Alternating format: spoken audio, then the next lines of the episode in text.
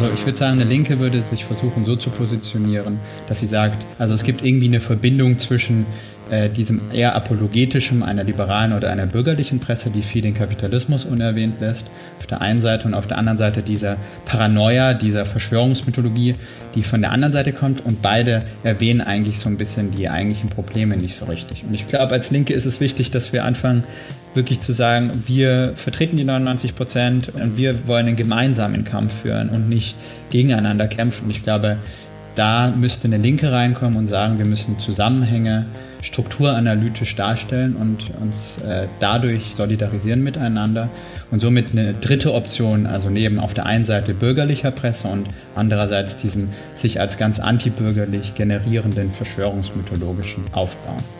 Ja, Leute, ich freue mich, dass ihr am Start seid bei eurem Dissens-Podcast. Diese Woche habe ich den Soziologen Lukas Meissner zu Gast in der Show. In seinem Buch Medienkritik ist links plädiert er dafür, die Kritik an den Mainstream-Medien nicht den Rechten zu überlassen. Eine medienkritische Linke muss demnach Alternativen aufzeigen, sowohl zur antidemokratischen Hetze gegen die vermeintliche Systempresse als auch zur de facto neoliberalen Hegemonie in der Medienlandschaft. Hier im Podcast sprechen wir darüber, wie wir linke Perspektiven in der Debatte stärken können und was das mit einer Erneuerung linker Politik zu tun hat. Ich bin euer Host Lukas Andreka und ich wünsche euch viel Spaß mit Dissens.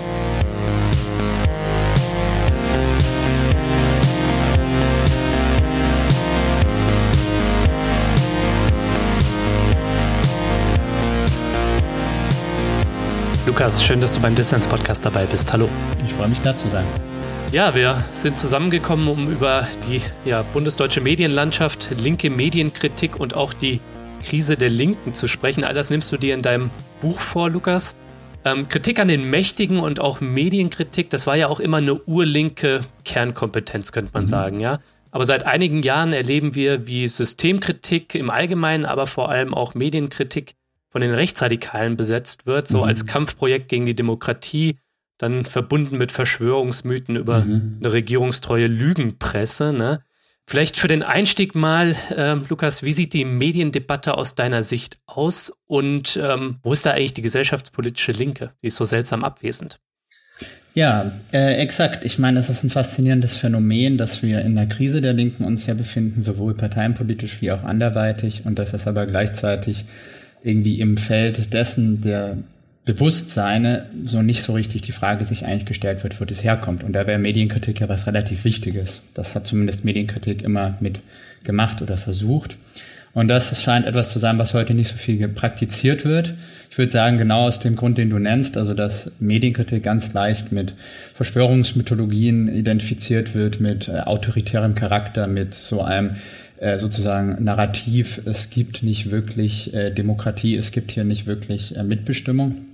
Und äh, das ist, glaube ich, so ein bisschen der Versuch deswegen von Seiten der Linken, sich da mehr ans liberale Lager anzunähern und zu sagen, na, so eine Kritik ist problematisch, die zweifelt oft an Demokratie und ähnlichem und deswegen wollen wir die nicht länger beackern. Das finde ich allerdings sehr problematisch. Also wir haben im Grunde zwei Lager äh, heutzutage innerhalb der Mediendebatte. Auf der einen Seite hat man eine relativ klassisch bürgerliche Presse, ähm, auf der anderen Seite hat man eine sehr stark antibürgerliche, verschwörungsmythologische Gegenreaktion. Also die einen, die mehr äh, ein relativ apologetisches äh, Vorgehen haben gegenüber der Gesamtheit äh, des Kapitalismus und die anderen, die einen sehr paranoiden äh, Blick haben auf die ihre Gegenseite, auf das vermeintlich was dann Lüge oder so etwas. Ja, und diese beiden Lager, die sind relativ manichäisch, die sind relativ schwarz und weiß gegeneinander abgecancelt und das ist irgendwie nichts, was uns wirklich hilft. Also ich würde sagen, eine Linke würde sagen oder würde sich versuchen so zu positionieren,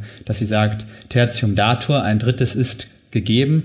Also es gibt irgendwie eine Verbindung zwischen äh, diesem eher apologetischem einer liberalen oder einer bürgerlichen Presse, die viel den Kapitalismus unerwähnt lässt, auf der einen Seite und auf der anderen Seite dieser Paranoia, dieser Verschwörungsmythologie, die von der anderen Seite kommt und beide erwähnen eigentlich so ein bisschen die eigentlichen Probleme nicht so richtig. Und ich glaube, da müsste eine Linke reinkommen und sagen, wir müssen Zusammenhänge strukturanalytisch darstellen und uns äh, dadurch ähm, solidarisieren miteinander. Und somit eine dritte Option, also neben auf der einen Seite bürgerlicher Presse und andererseits diesem sich als ganz antibürgerlich generierenden verschwörungsmythologischen äh, Aufbau. Hm. Ja, das Ganze hat natürlich auch eine politische Dimension, dass die Linke, das sieht man ja zum Beispiel in der Linkspartei, gerade nicht in der Lage ist, eine solche Alternative zu Rechtspopulismus und Liberalismus zu organisieren. Ja, mhm. äh, da wollen wir später auch noch drüber sprechen, woran das liegt und äh, wie wir da vielleicht auch wieder in die Offensive kommen. Mhm. Aber lass uns zunächst mal nochmal explizit auf das Thema Mediendebatte und Medienkritik eingehen. Denn in deinem Buch Medienkritik ist links wünschst du dir, dass wir wieder eine medienkritische Linke haben, mhm. die die bürgerlichen Leitmedien für ihre blinden Flecken kritisiert, aber anders als die Rechtsextremisten, nämlich im Sinne der Demokratie und nicht antidemokratisch. Äh, vermisst du diese linke Medienkritik? Und wenn ja, wieso führt sie so ein Schattendasein?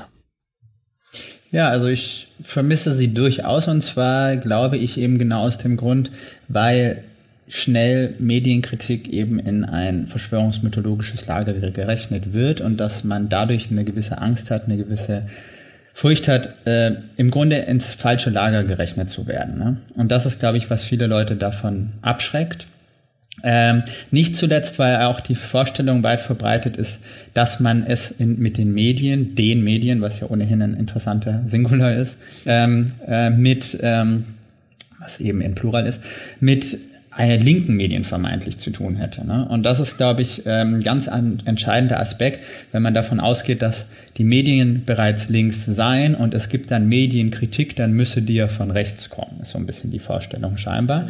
Und da muss man sich gegen dieses von rechts kommende der Kritik abgrenzen. Und ich würde eben behaupten, die Medien, die wir haben, natürlich gibt es Ausnahmen, natürlich gibt es Medien weit im linken Spektrum auch, aber so die Leitmedien sind ähm, sehr stark eben auf einem Spektrum zwischen konservativ und liberal. Äh, und sozusagen das linkeste Spektrum innerhalb dessen ist dann linksliberal. Das ist aber für mich eben noch nicht links. Darauf kommen wir vielleicht noch ein bisschen zurück, wie man die Sachen versuchen kann zu definieren, sich denen zu nähern. Aber das ist, glaube ich, ein entscheidender Reflex. Wenn man davon ausgeht, Medien seien bereits links, dann muss die Kritik an ihnen ja von rechts kommen. Und ich würde behaupten, ähm, das ist schon relativ lange klar, äh, dass die mediale Berichterstattung äh, natürlich sich verändert im, La im Laufe der Jahrzehnte, aber dass innerhalb eines kapitalistischen Systems da selten jetzt die ganz ich sage mal, großen marxistischen, kommunistischen Theorien geschwungen werden. Ne? Und das war irgendwie klar. In der Weimarer Republik hat linke Medienkritik zum Beispiel Tucholsky oder Kästner oder Bertolt Brecht oder solche Leute haben das vertreten im Nachkriegsdeutschland zum Beispiel. Adorno oder auch Rudi Dutschke oder Böll oder solche Kandidaten. Also ich spreche jetzt nur von, von der BRD. Äh, und das war irgendwie relativ klar, dass man das betreiben muss und dass es wichtig ist, gerade für die Linke das zu betreiben. Und das scheint sich aber so die vergangenen Jahre verändert zu haben. Also da scheint es eine Verschiebung gegeben zu haben. Und äh, ich würde eben sagen, diese, dieses Einordnen ins liberale Lager aus dem Glauben heraus, dass Medien bereits links seien äh, ist eine eher kontraproduktive Strategie für die Linke. Voll, da würde ich gerne jetzt nochmal mit dir drüber sprechen, weil das ist ja wirklich was, was wir ja so als Raunen von den Rechten und Rechtspopulisten erleben, bis hin auch in die bürgerlichen Parteien, die Medien seien zu links, mhm. ne, und mhm. zu grün auch. Mhm. Und ja, es ist natürlich ein absolutes Märchen. Ne? Also ja. muss ich jetzt gerade nur mal anschauen, in der gegenwärtigen Situation, da wird eine Migrationskrise herbeigeredet, ja. unter anderem auch von den großen Leitmedien. Also jetzt habe ich gerade das äh, Spiegel-Titelcover äh, vor Augen, so, ne? Ich habe es mir gerade nochmal hier aufgerufen über Google. Ja. Schaffen wir das nochmal, diese suggestive Frage da? Ja. Während im letzten Bundeshaushalt äh, massiv sozialer Kahlschlag betrieben wird ja. und wir ja die Kindergrundsicherung ja so minimal nur gefahren wird, überhaupt wir es mit einer Riesenkrise der Daseinsvorsorge zu tun haben in so vielen Bereichen, ne? Mhm. Und da äh, finde ich kein großes Echo zu in den Medien, ja. zu dieser sozialen Krise, ja. Also das lässt diesen Mythos, der ja aber bis in die Mitte der Gesellschaft ja irgendwie da zu sein scheint, so die Medien seien so links, ja, mhm. wirklich, also die Fakten führen das ad absurdum, aber der ist ja da, dieser Mythos, ne? Ja. Also wo kommt das Märchen her und was hat das eben vielleicht auch damit zu tun, was für ein Verständnis wir gesellschaftlich davon ja hegemonial haben, was links eigentlich ist? Ne? Ja, ja, ich glaube, das ist eine sehr gute Frage. Ich meine, nicht nur der heutige Spiegel oder die heutige Migrationsdebatte äh, ist offensichtlicherweise nicht links geprägt, sondern offenbarerweise genau dieses neoliberale Narrativ wiederkäuend und wiederholend, dass nicht genug für alle da sei, dass der Sozialstaat beschränkt ist, dass man deswegen Migration begrenzen muss. Ne? Das wird ja immer über Sachzwänge argumentiert innerhalb dieser Logiken. Und ähm, das ist eine Logik, die innerhalb unserer Medienlandschaft schon seit vielen Jahrzehnten gefahren wird. Ich meine, man muss nur erinnern an die Islamophobie des War on Terror, ja, also nach 9-11, äh, wie die ganze Zeit gesprochen wurde von der Terrorismusgefahr, die ja überall lauere und äh, in mehr oder weniger jedem arabischstämmigen oder anderweitig nicht ganz biodeutsch aussehenden ist irgendwie eine Terrorismusgefahr. Also da gibt es offenbar Ängste, die geschürt werden und das passiert schon sehr lange und das ist natürlich offensichtlich alles andere als links. Ähm, ich glaube, jetzt zu der Frage, woher kommt diese Vorstellung, dass das links sei, äh, ist, glaube ich, ganz stark eine Vorstellung, dass wir seit vielen Jahrzehnten in einer progressiven Leitkultur seien. Im Grunde so ein bisschen seit 68 ist das Narrativ. Ne? Also seit 68 haben wir dann Denazifizierung gehabt und man hatte endlich äh, etwas äh, Mitbestimmung der Frau und man hatte auch Themen mit integriert, die davor keine Themen waren wie Rassismus, Antisemitismus, Homophobie und so weiter. Und weil diese Themen jetzt allgemein und offiziell thematisiert werden und angesprochen werden, sowohl medial als auch vom Kultursektor, deswegen haben wir jetzt es offiziell mit einem linken Kultur- und Mediensektor zu tun. Ne? Das Faszinierende ist aber ja, dass gleichzeitig parallel was ganz anderes auch passiert ist, die letzten würde ich mal sagen, 40 Jahre, nämlich äh, eine konstante, schleichende, permanente Neoliberalisierung aller möglichen Gebiete. Ne? Also äh, vom Sozialstaat äh, über Medien, über Politik, über Wissenschaftsbetrieb haben wir überall eine Neoliberalisierung, ähm, die vonstatten gegangen ist. Und das Interessante ist jetzt, dass diese These, dass wir es hier mit einem Linksruck zu tun hätten, das ist ja eine These, die sogar SoziologInnen vertreten, also beispielsweise Amina See und solche, solche Leute, ja, ist die These, sieh mal, die CDU, die hat jetzt beispielsweise auch äh, in ihrer Präambel oder in ihrem Wahlprogramm, dass äh, sie nicht mehr ganz misogyn sein möchte und dass man möglicherweise ähm, die Vergewaltigung nicht im Grundgesetz mehr stehen haben möchte. Ja, das ist eine Sache, die ja erst seit den 90ern der Fall ist. Also es ist was sehr kurz, kürzliches noch. Und äh, das ist ja jetzt scheinbar auch in den bürgerlichen Parteien angekommen.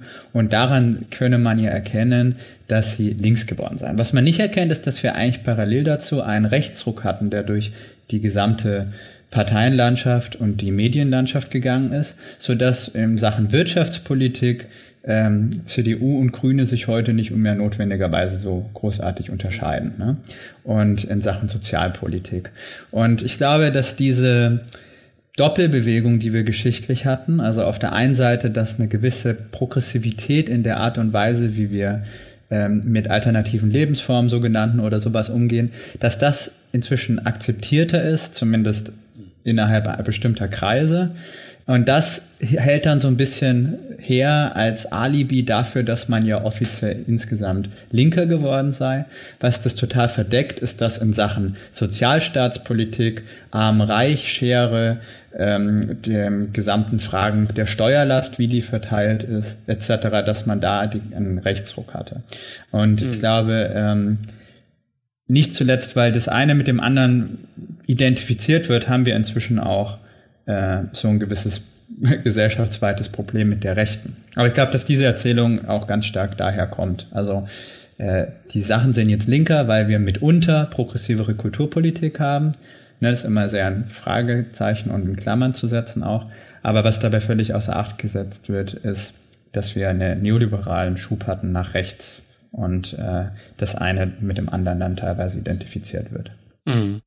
Wenn wir mal darauf schauen, also ja, die Rechte macht ja mobil im Kulturkampf, ne, auch medienpolitisch eben gegen diesen so muss man es dann sagen, gesellschaftlichen Linksliberalismus, ne? Also wo es äh, um Themen wie mhm. Antisexismus, Antirassismus geht, aber äh, wo die Verknüpfung eben, wie das alles auch darüber hinaus noch mit dem Kapitalismus zusammenhängt, äh, ja.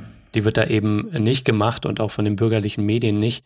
Und das, was du schon richtig angesprochen hast, ne, die ökonomische, die sozialpolitische Dimension, mhm. das, was ja eigentlich im ureigenen Sinne auch links ist, so, das geht da eben unter. Ja. Lässt sich denn sagen eigentlich, Lukas, wie sehr linke Perspektiven im Sinne von kapitalismuskritischen Perspektiven in den Mainstream-Medien zu kurz kommen? Vielleicht auch anhand von Zahlen, weil das würde diesen Mythos von der vermeintlich linken Medienlandschaft ja mal entkräften. Ja, ich glaube, die Geschichte der medialen Berichterstattung zur Frage der Linkspartei ist da sehr hilfreich, äh, um so ein bisschen zu sehen, wie tatsächlich medial sich eingeordnet wird. Ne? Wenn man sich anschaut, dass die Linkspartei als im Grunde einzige parteienpolitisch parlamentarisch vertretene Linke äh, seit ihrer Gründung die sehr viel mit einer Reaktion gegen die Agenda 2010 zu tun hatte, also eine Alternative links von der SPD sein wollte, die ja spätestens seit Schröder durch die Neoliberalisierung nicht mehr sehr links war. Also wenn man sich anschaut, dass seit dieser Zeit äh, die Linke im Grunde von Anbeginn diskreditiert wurde als beispielsweise SED-Nachfolgepartei, ja, als ewig gestrige Kommunisten, die einfach nicht anerkennen wollen, dass wir uns jetzt in einer anderen Welt befinden, äh, wo ihre Kategorien von Klasse beispielsweise nicht mehr Sinn ergeben würden, weil wir haben es ja jetzt mit Milieus und Schichten zu tun oder mit noch anderen Kategorien. Ne? Wenn man sich das so ein bisschen anschaut, dann sieht man, glaube ich, sehr stark, dass da ein großes Potenzial auch medial verschütt gegangen ist. Und ähm, also ich bin kein Empiriker, ja, ich gehe sozusagen als kritischer Theoretiker ran, der versucht, Medienkritik und Ideologiekritik zu verbinden, der versucht, politische Ökonomie und eine Frage, wie Subjektivierungsprozesse stattfinden, wie Meinungen gebildet werden und so weiter zusammenzudenken. Aber allein, wenn man sich nur diese eine Geschichte anguckt, die Geschichte, wenn man so will, der Verhinderung äh, der Linken äh, in einer Koalition mit anderen Parteien, das seit ihrer Gründung, also zumindest auf Landes, äh, äh, zumindest auf Bundesebene, dann sieht man da ganz stark, dass ein großer Riegel davor geschoben wurde. Und das wird meistens begründet medial durch äh, Sachzwänge. Ne? Und das ist das klassische neoliberale Argument, das wir von allen möglichen Seiten kennen. Tina, es gibt alter, keine Alternative. Äh, warum? Weil kein Geld da sei, der Sozialstaat könne sich nicht mehr geleistet werden, man hätte einen demografischen Wandel, man müsse wettbewerbsfähig sein mit anderen Standorten, global etc. etc. Also man hört immer wieder dieselben Argumente, die alle von kritischen politischen ÖkonomInnen eigentlich widerlegt worden sind bereits. Aber die halten dann immer dazu her, sowohl parteienpolitisch als auch medial, ähm, Politiken zu rechtfertigen, die anderweitig, anderweitig eigentlich nicht rechtfertigbar wären. Also ob nun moralisch oder politisch oder so.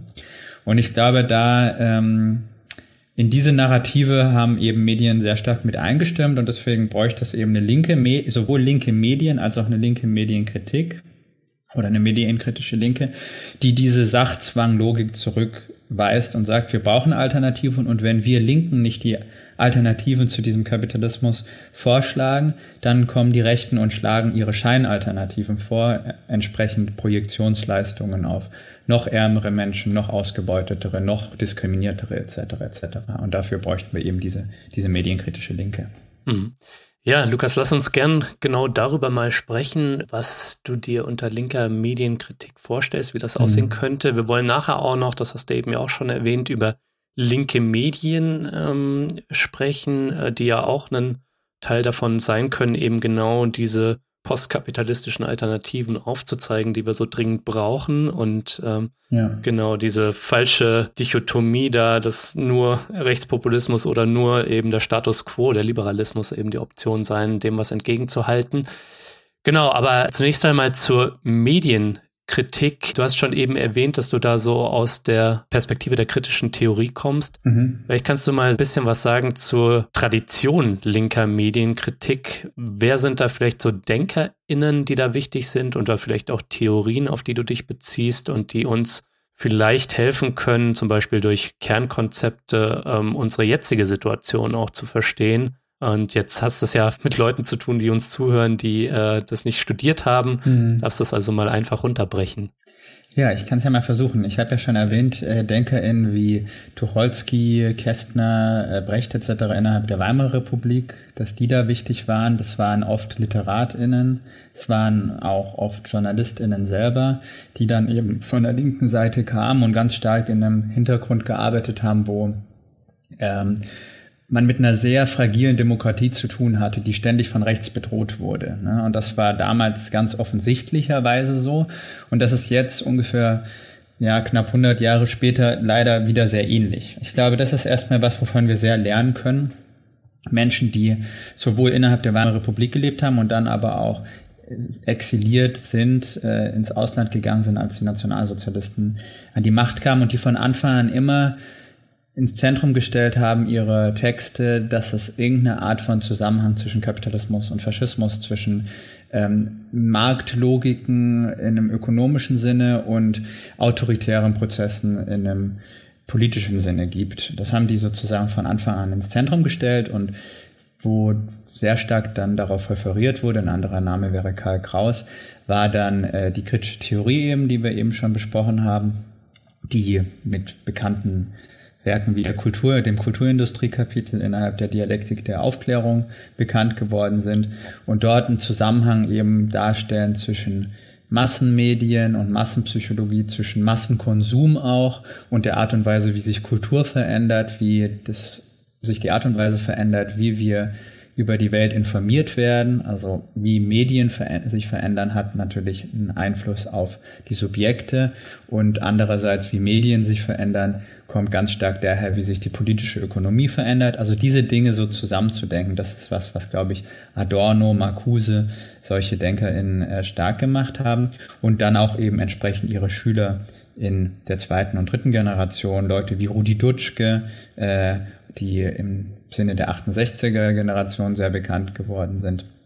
Äh, Leute äh, andernorts, wie beispielsweise Noam Chomsky, die über den Manu Manufacturing Consent, also über den hergestellten mhm. Konsens äh, schreiben. Äh, das sind, glaube ich, alles Namen, die, ähm, die man sich dafür anschauen kann. Also innerhalb, würde ich sagen, der 68er Generation war ganz klar, um mit äh, dem Nazi-Deutschland, was man mehr oder weniger noch hat, also dem noch relativ nazifizierten Strukturen innerhalb Deutschlands klarzukommen, muss man auch medial sich angucken, wer da jeweils sitzt und wie da berichtet wird. Ne? Also die Kritik dann an, an Springer etc. von Dutschke und anderen oder Böll hat da ganz fundamental mit zu dem politischen Kampf dazugehört. Und äh, also so ein bisschen würde ich sagen, würde ich das einordnen, woher ich da komme. Ich würde äh, bisschen mit wenn man so will, Kernkonzepte ähm, linker Medienkritik, würde ich sagen, Zunächst mal sollte eine Medienkritik als eine Ideologiekritik verstanden werden. Das heißt, die Frage ist nicht so sehr nach den vermeintlich bösen oder guten Intentionen oder Absichten einzelner Journalistinnen oder einzelner Zeitungen oder einzelner äh, Radiosender oder wie auch immer, sondern äh, die Frage ist letzten Endes die nach bestimmten paradigmatischen Grundvoraussetzungen in der Berichterstattung, also Weltbildern, Weltanschauungen, die im Hintergrund stehen. Also wenn ich beispielsweise so eine gewisse neoliberales Paradigma äh, mit der Muttermilch aufgesaugt habe, ja, dann werde ich eben immer mit der äh, schwarzen Null ankommen, ja, wenn es heißt, wir brauchen mehr Soziales oder so. Also ich werde gar nicht erst dahin kommen, von Alternativen zu sprechen oder in ihnen zu denken, weil ich immer bereits in einem neoliberalen Setting mit dem Kopf bin. Und das muss man einfach sagen, das ist die letzten 40 Jahre ganz stark. Oder noch grundlegender, wenn ich ähm, ein antikommunistisches äh, Paradigma habe, also denke, in dem Moment, wo ich den Kapitalismus als Gesellschaftssystem grundsätzlich in Frage stelle oder verlasse, komme ich in irgendeine Art von Totalitarismus oder politischem Extremismus. Ja, also entweder in den Rechten oder in den Linken, wie es dann so schön heißt. Wenn man diese Vorstellung hat äh, und wenn man insbesondere die Vorstellung hat, in dem Moment, wo ich den Kapitalismus nach links verlasse, äh, komme ich quasi in den Stalinismus und in das Gulag-System und in die sogenannte SED-Diktatur und in die Mauer und ne, also sobald ich sozusagen diese ganzen paradigmatischen Vorstellungen habe, ähm, kann ich mir einfach gar nichts anderes mehr vorstellen und habe ich auch Angst vor, vor den Alternativen. Und ich glaube, ähm, dass man äh, dieses Ideologische also ganz fundamental ins Zentrum stellen muss. Wenn man eine Medienkritik macht, dann geht es darum, Ideologie zu kritisieren und Hegemonien zu kritisieren. Also beispielsweise die antikommunistische Hegemonie oder die neoliberale Hegemonie. Äh, ich glaube, das ist ein entscheidender Punkt. Und diese Ideologiekritik andererseits hat aber auch nicht nur was mit den Köpfen zu tun, also klassischerweise wird ja Ideologie als falsches Bewusstsein verstanden. Also man hat ein falsches Bewusstsein von einer bestimmten Sache.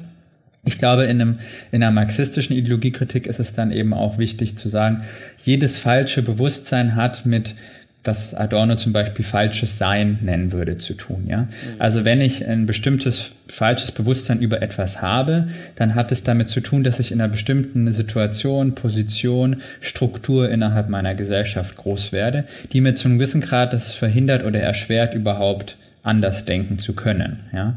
Ähm, also das Beispielsweise Leute wie Didier Eribon oder so machen das ganz stark in ihren Analysen, dass die Position, in der man innerhalb des gesellschaftlichen Feldes ist, ganz viel ähm, Einfluss darauf hat, wie man überhaupt denken kann. Also wenn ich zum Beispiel überhaupt gar keine Zeit habe, jemals mich jenseits der klassischen ähm, Tagesschau zu informieren oder zu belesen oder so, weil ich beispielsweise in einem neoliberalen Arbeitsregime stehe, wo ich von morgens bis abends arbeiten muss und abends mehr oder weniger äh, bewusstlos umfalle, dann ist es klar, dass ich mir auch kein besonders kritisches Bewusstsein so leicht ausbilden kann. Also das ist irgendwie, glaube ich, ganz entscheidend, äh, dass man eine Ideologiekritik auch als eine Kritik an dieser problematischen Gesellschaft als Ganzer begreift und nicht nur an dem, wie Menschen über sie denken. Ne? Und dass man diese zwei Sachen miteinander zusammenbringt. Also zum Beispiel, was hat der Rassismus äh, in weiten Teilen der Bevölkerung zu tun mit dem neoliberalen sogenannten Strukturanpassungsprogramm oder Reformen sogenannten innerhalb der letzten 40 Jahre. Ne? Was hat die Angst der Menschen im Sozialen zu tun dann mit den Bildern, die sie sich vom Fremden machen? Solche, solche Dinge würde das ähm, mhm. ins Zentrum rücken. Und das Ganze hängt äh, dann drittens vielleicht, drittes Kernkonzept, also ein Kernkonzept, Medien als Ideologiekritik, zweites Kernkonzept, das falsche Bewusstsein, das irgendwie mit dem falschen Sein korreliert. Das äh, dritte Kernkonzept wäre, würde ich sagen, dass man wegkommt von Personifizierungen und dass man hinkommt zu Strukturen.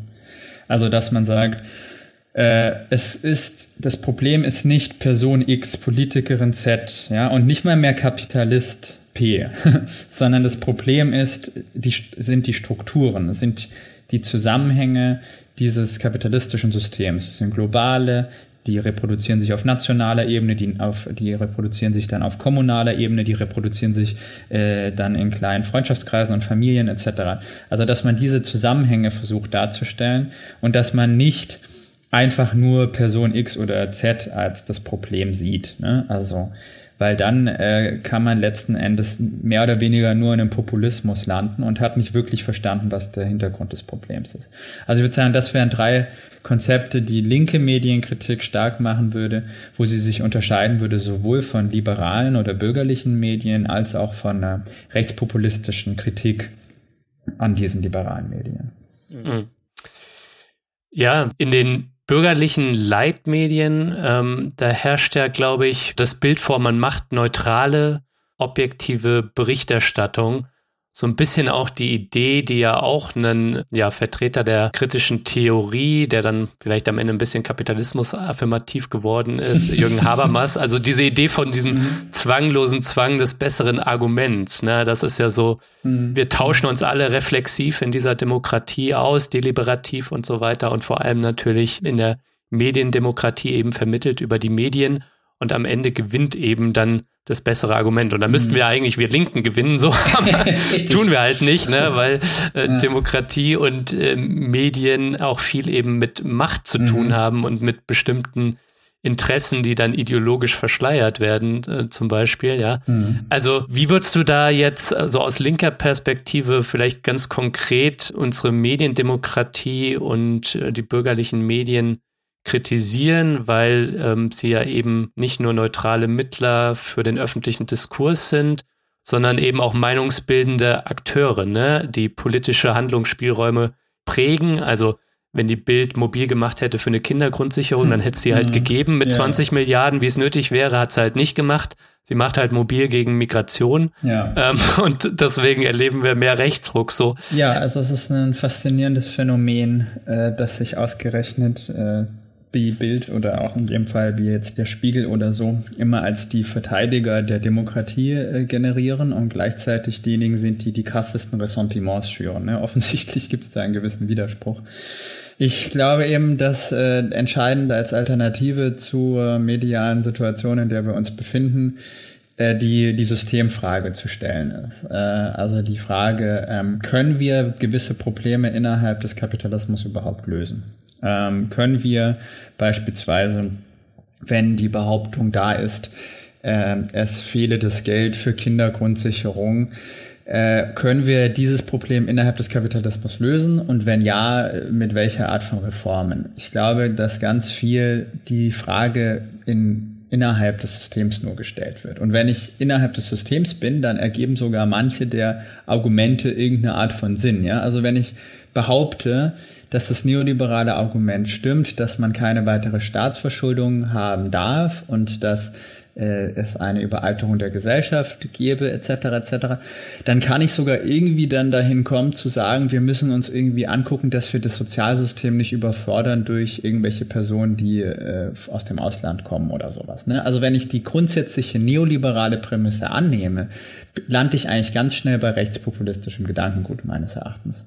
Und das ist etwas, was eine linke Medienkritik ganz ins Zentrum stellen muss, glaube ich, die eigentliche Prämisse, also der, der eigentliche Startpunkt von, des Rechtspopulismus war die neoliberale Wende. Man hätte nicht äh, ohne die 40 Jahre Neoliberalismus heute eine AfD haben können, die im 20, 30 Prozent Bereich liegt. Ja? Also diese sogenannte Alternative für Deutschland basiert auf der neoliberalen Alternativlosigkeit, äh, die uns gepredigt wird seit ähm, Jahrzehnten. Und ähm, um den Rechten des Wasser abzugraben, muss man genau aufzeigen, dass sie de facto äh, die neoliberale Sache weiter betreiben, nur mit noch mehr Misanthropie.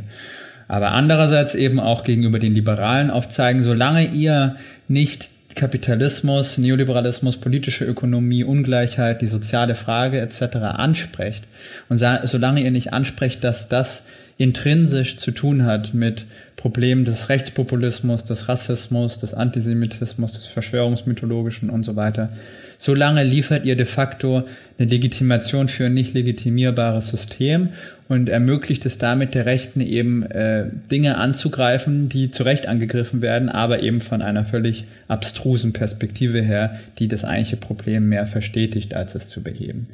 Und äh, das ist, glaube ich, insofern etwas, linke Medienkritik muss äh, im Gegensatz äh, zu sowohl liberalen Medien wie auch rechtspopulistischen Medien und Medienkritiken aufzeigen, dass zwischen den beiden tatsächlich so eine Art Wahlverwandtschaft besteht und dass man eine Alternative zu beiden braucht. Und die Alternative zu beiden wäre eben nur eine, die, eine Alternative zu beiden ist auch ganz gut in Sachen USA. Na gut, aber dass man eine Alternative zu beiden braucht und die eben nur jenseits äh, des Kapitalismus auch zu geben wäre. Hm.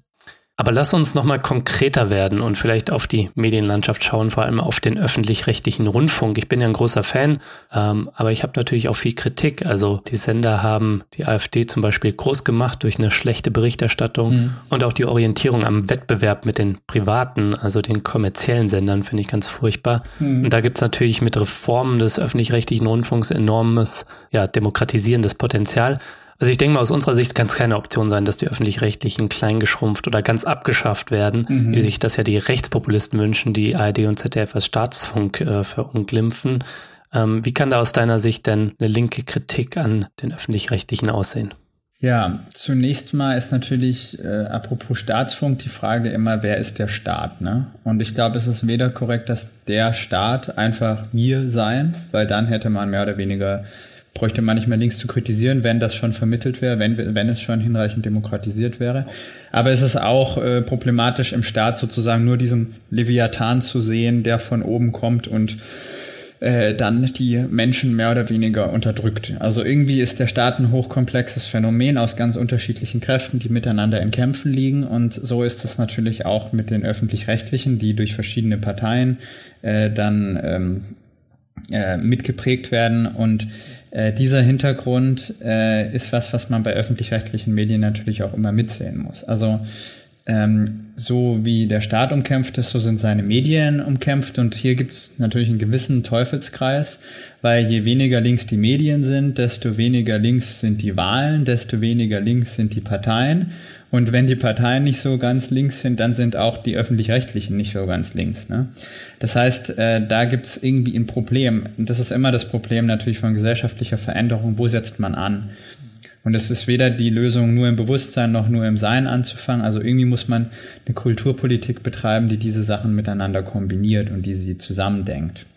Ähm, und das betrifft sowohl die privaten Medien wie die öffentlich-rechtlichen Medien. Also ich würde sagen, es gibt letzten Endes zwischen diesen beiden in der Art und Weise, wie sie berichten, äh, nicht so große Unterschiede in Bezug darauf, inwiefern sie das neoliberale Paradigma in Frage stellen und inwiefern sie äh, Systemfragen äh, stellen. Ich glaube, da gibt es relativ viele Übereinstimmungen, Überschneidungen. Und meines Erachtens müsste eben ein ähm, öffentlicher Rundfunk äh, wesentlich mehr die Frage der Öffentlichkeit thematisieren. Was ist eigentlich die Öffentlichkeit? Und gibt es eine Differenz zwischen der Öffentlichkeit, also zwischen ähm, der Meinung der Menschen und der Meinung, die PolitikerInnen, ähm, WirtschaftsakteurInnen und so weiter haben. Und wenn es da eine Differenz gibt, wo kommt die her und wie können wir die kitten oder wie können wir die zwei Sachen miteinander vermitteln? Also nicht einfach sagen, okay, uns sind jetzt 30 Prozent der Menschen weggelaufen aus dem einen oder anderen Grund. Okay, das sind wohl alles Autoritäre und Populisten und die können wir dann wohl auch vergessen, mehr oder weniger. Ne? Und jetzt machen wir den Rest unserer äh, äh, ähm, unseres Programms äh, zeigen wir, wie autoritär die sind. Also irgendwie darf man nicht in der Demokratie die Leute, die enttäuscht sind, ähm, auch noch medial zusätzlich im Stich lassen, weil es dann ja mit Entwürdigungsprozessen und sowas auch zu tun hat. Und da ist das beste Beispiel natürlich äh, die äh, Darstellung des sogenannten Harzers in der Hängematte oder sowas innerhalb der Privaten. Ne? Und das ist schon natürlich ganz anders in den öffentlich-rechtlichen. Also da gibt es nicht ganz so widerliche Darstellungen ähm, mhm. von Armut oder sowas. Und da muss man auch einfach eine Differenz sehen. Und das, das hat einen zivilisierenden Effekt im Gegensatz zu RTL oder Bild, ne? wenn man ein Arte-Programm sieht oder so. Aber trotzdem ist auch da diese Systemfrage, sekundär, wenn sie überhaupt äh, gestellt wird und man befindet sich in diesem Teufelskreis, von dem ich gesprochen habe. Und den kann man eigentlich nur durchbrechen, wenn man halt versucht, von links sowohl medienkritisch zu sein, als auch Alternativen, sowohl im Kultursektor, medial, auf der Straße, durch eine Organisation in Parteien ähm, zu, zu organisieren. Hm.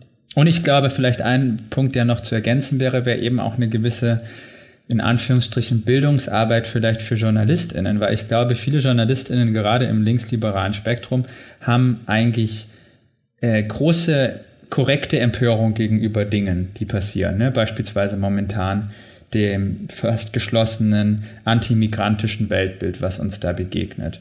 Aber dann scheint es so ein bisschen ein Problem darin zu geben, diese Empörung zu vermitteln mit den eigentlichen Ursachen oder Hintergründen. Und da scheint es für mich wichtig zu sein, eine gewisse beispielsweise marxistische Grundbildung zu haben in Bezug auf ähm, den Kapitalismus, wie dieses kapitalistische System dann wiederum zusammenhängt mit medialen Systemen, politischen Systemen und anderen. Und da hapert es, glaube ich, ganz oft. Also möglicherweise wäre es auch ein auch nicht ganz unwichtig zu sagen, wenn es JournalistInnen gibt, die eigentlich schon so, sage ich mal, von der Weltsicht her auf der richtigen Seite sind, dann fehlt da aber oft ein bisschen die Kapitalismuskritik oder ein Verstehen dessen, wie der Kapitalismus eigentlich zusammenhängt mit verschiedenen Dingen. Vielleicht könnte man auch da ansetzen. Ja, das sind natürlich super dicke Bretter, die da zu bohren sind, aber wir sollten die öffentlich-rechtlichen auf keinen Fall links liegen lassen ne? Ähm, und nur eigene linke Medien betreiben, denn dafür haben die einfach eine zu große Reichweite und sind da einfach noch immer zu wichtig und äh, das sollten wir ernst nehmen und da gibt's ja auch schon ja. positive Beispiele, zum Beispiel AktivistInnen, die wiederum andere AktivistInnen für Talkshows schulen und äh, auch diese an die öffentlich-rechtlichen Ansendungen da vermitteln. Ne? Das sind, glaube ich, schon gute Ansätze. Und es gibt natürlich auch viele gute JournalistInnen. Ne? Ich bin ja selbst auch Journalist ähm, und da gibt es viele gute JournalistInnen in den öffentlich-rechtlichen. Ich kenne da auch einige, äh, möchte ich auch nicht unerwähnt lassen. Äh, Wenn es um Kapitalismuskritik geht, dann ist es schon schwierig, weil der Common Sense halt noch immer so wirtschaftsliberal ist. Und wenn du da mit Kapitalismuskritik oder sogar marxistischen Perspektiven äh, da mal kommen willst in so einer Redaktionsrunde, dann sägst du vielleicht an deiner eigenen Karriereleiter oder du bekommst den Beitrag schlicht nicht unter. Ne? Ich meine, dieser Aspekt, den du gerade genannt hast, ist natürlich auch ein Aspekt, den man auch in der Wissenschaft und so weiter hat. Mhm. Ne? Das ist natürlich ein grundsätzliches Problem, dass in dem Moment, wo man wirklich die Systemfrage stellt, ähm, gefährdet man im Grunde die eigene Karriere. Ne? Das ist natürlich ein grundsätzliches Problem, dass Leute, die das nicht so in, in den Fokus rücken, also ich habe letztes diskutiert mit einigen KollegInnen, die halt gesagt haben, also ähm, Forschungsantrag stellen bei großen Forschungsinstitutionen, wo häufiger als zweimal der Name Marx genannt wird, das kommt einfach nicht durch, das kann man eigentlich vergessen. Ne? Mhm. Also das ist offensichtlich ein Problem und das hat halt mit diesen Paradigmen, glaube ich, stark zu tun, von denen wir schon gesprochen haben, Antikommunismus, Neoliberalismus etc.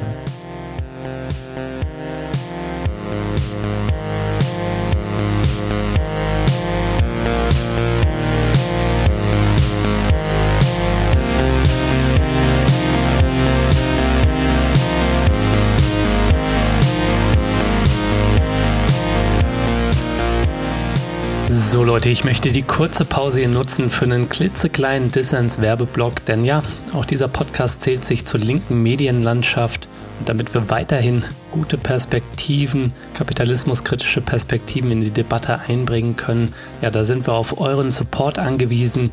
Wenn ihr also noch nicht dabei seid, dann macht doch jetzt mit und werdet Fördermitglied, damit Dissens weiterhin kostenlos, werbefrei und unabhängig senden kann. Und nicht nur das, wir sind ja jetzt auch Plattform für die Crew vom Was tun Podcast. Wir wollen versuchen, auch die Arbeit von Inken und Valentin auf finanziell stabile Beine zu stellen. Und dafür benötigen wir eben noch ein paar Fördermitglieder mehr. Macht also mit, wenn ihr es euch leisten könnt. Und ihr tut damit nicht nur etwas Gutes, nein, es winken auch Goodies und ihr nehmt jede Woche an meinen Verlosungen teil. Dieses Mal gibt es das Buch von Lukas Meissner, Medienkritik ist links zu gewinnen. Alle Infos dazu und wie ihr uns supporten könnt, gibt es natürlich in den Show Notes und auf dissenspodcast.de.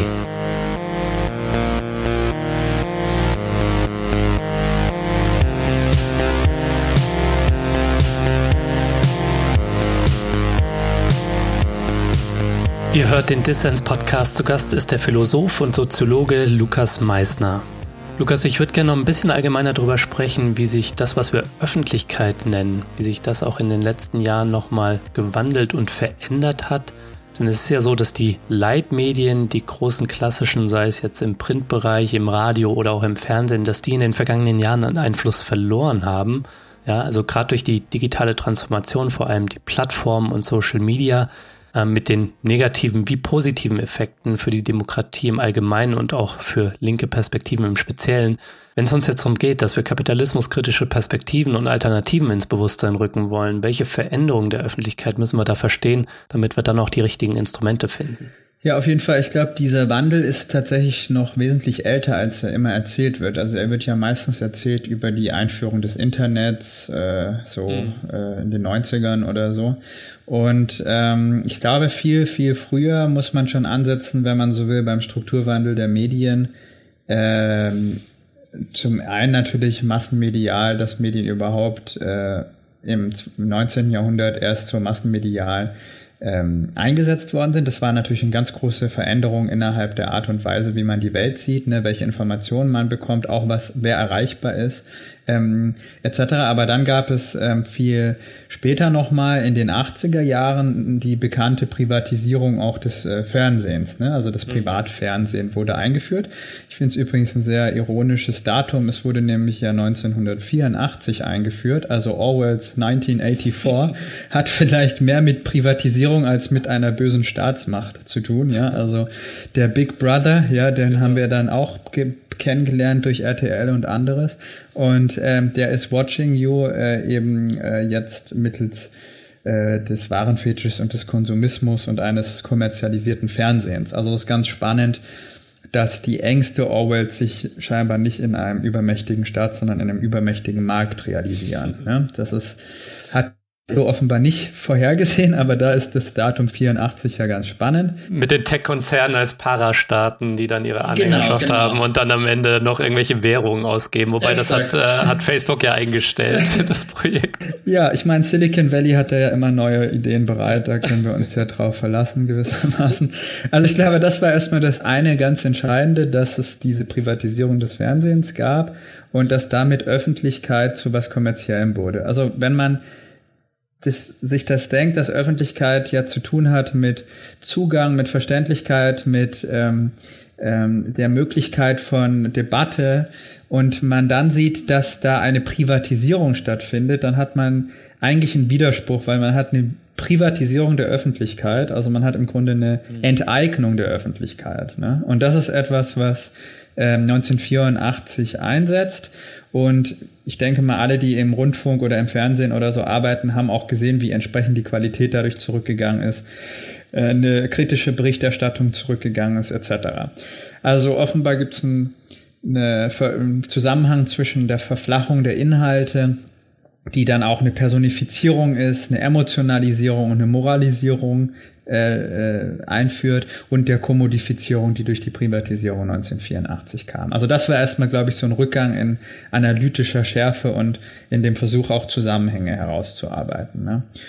Äh, und dann, glaube ich, das zweite wichtige Datum in dieser Entwicklung der Öffentlichkeit war das Datum 89, 90, 91, was auch, glaube ich, ganz oft gar nicht so auf dem Schirm ist, nämlich dass da die Abwicklung der Systemalternative de facto passiert ist. Ne? Also die äh, Medien äh, der DDR wurden abgewickelt und man kann ja jetzt, äh, muss davon ja nicht viel halten, ja. Man kann ja jetzt nicht gerade sagen, dass die extrem pluralistisch waren, aber was sie auf jeden Fall waren, waren, sie haben eine alternative Erzählung auf den Westen gehabt und auch alternative Berichterstattung auf den Westen, ne? Also Schwarzer Kanal oder solche Sachen, wo man dann gehört hat, wie hoch ist die Arbeitslosigkeit in der BRD und im Westen und wie hängen ähm, weiß ich nicht, Kriminalität und, und, und Marktgesetze oder so zusammen. Das heißt, man hatte die ganze Zeit so eine Art Korrektiv von Seiten des Ostens und man musste immer belegen und beweisen, warum man eigentlich besser ist als diese Systemalternative. Ne?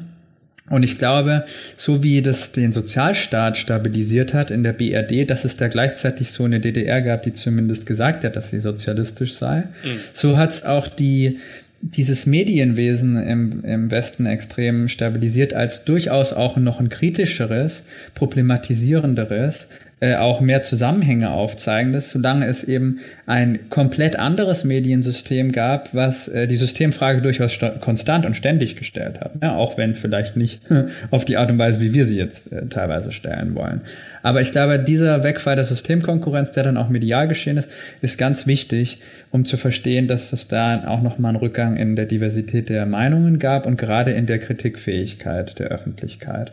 Ähm, und das ist spannend, weil normalerweise ja so die Vorstellung ist, ähm, naja, also da war ich, wir sind die Plural, ne? der Westen ist natürlich pluralistisch und da war alles diktatursozialisiert und es ist nur gut, dass das weg ist. Jetzt ist sozusagen das Aufblühen der Demokratie dann seit 89.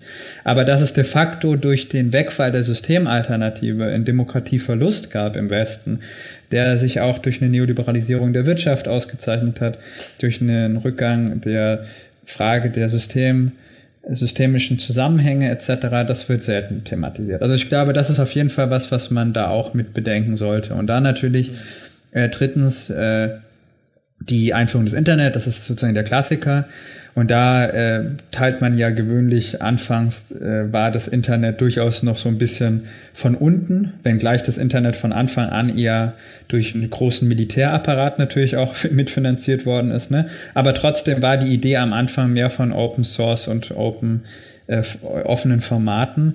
Äh, und das äh, hat sich dann aber eben kommodifiziert im Laufe spätestens der 2000er.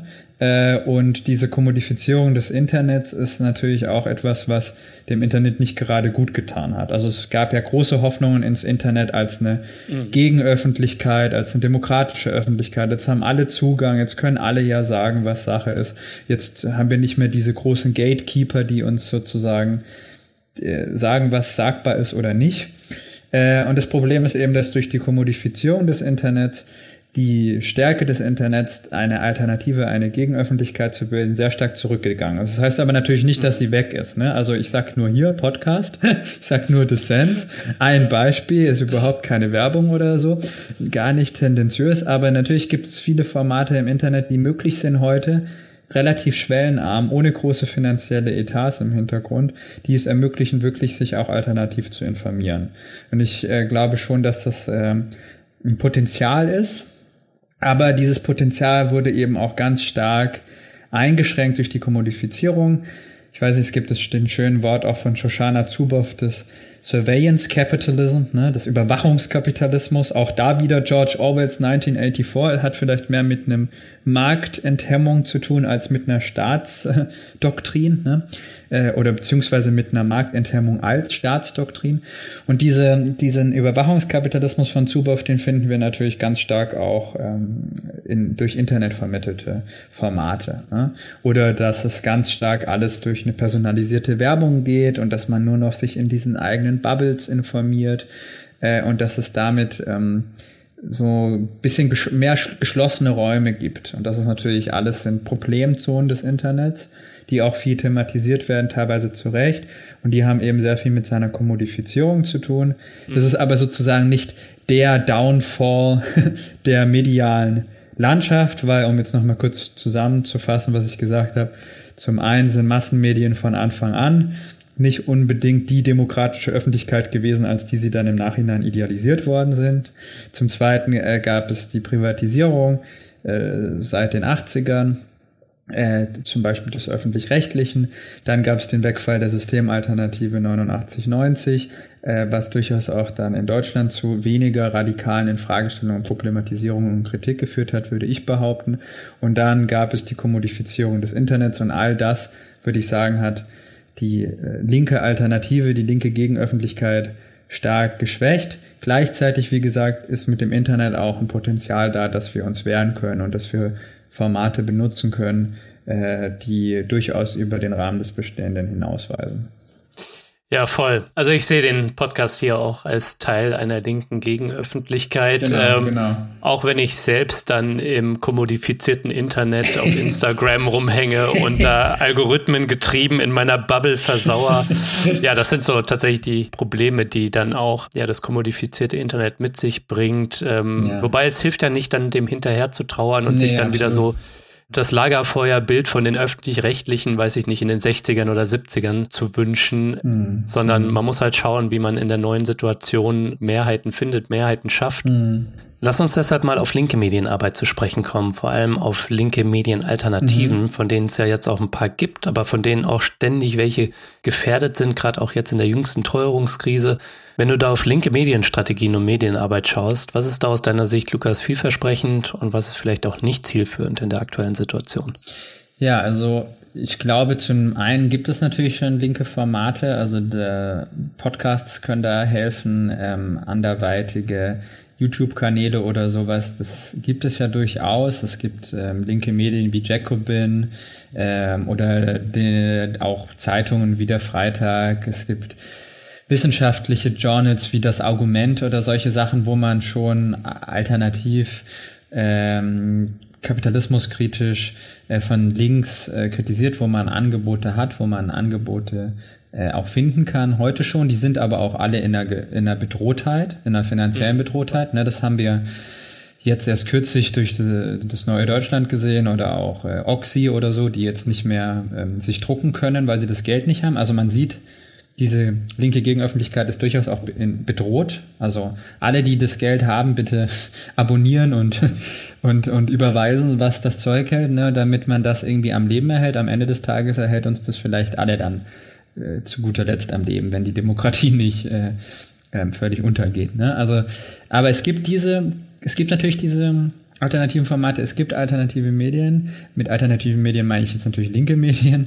Ähm, und ähm, gleichzeitig sind sie aber offenbarerweise auch nicht stark genug. Also äh, das sieht man ja auch. Äh, ich finde es immer wieder ganz traurig zu sehen, ähm, wenn ich, weiß ich nicht, bei Aldi einkaufen bin und dann sehe ich vor mir auf dem, auf dem Band äh, den Arbeiter, die Arbeiterin, die die Bildzeitung kauft, ne? Und das ist so, ähm, so traurig, weil ja offensichtlicherweise die eigenen Interessen dieser Menschen in dem Moment, wo das gekauft wird und gelesen wird, äh, ja eben nicht mit abgedeckt werden. Ne? Und da sieht man irgendwie, scheitert die Linke ganz stark, weil ausgerechnet die Leute, die sie vertritt, ähm, sich dann andernorts äh, zuwenden. Das ist ein ganz großes Problem.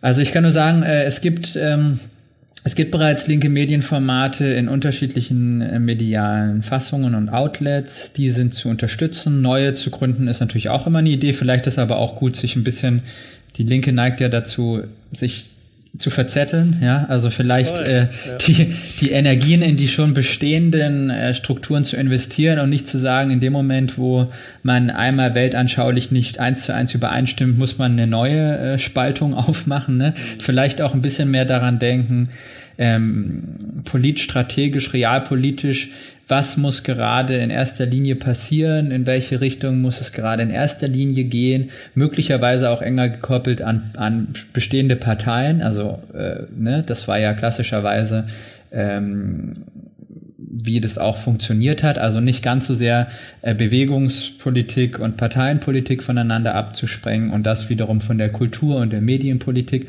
sondern diese Sachen mehr zusammenzudenken und zusammenzubringen. Das wäre, glaube ich, sehr entscheidend. Äh, da gibt's wie gesagt, viel, da kann man sich schon viel in schon Bestehendes einbringen.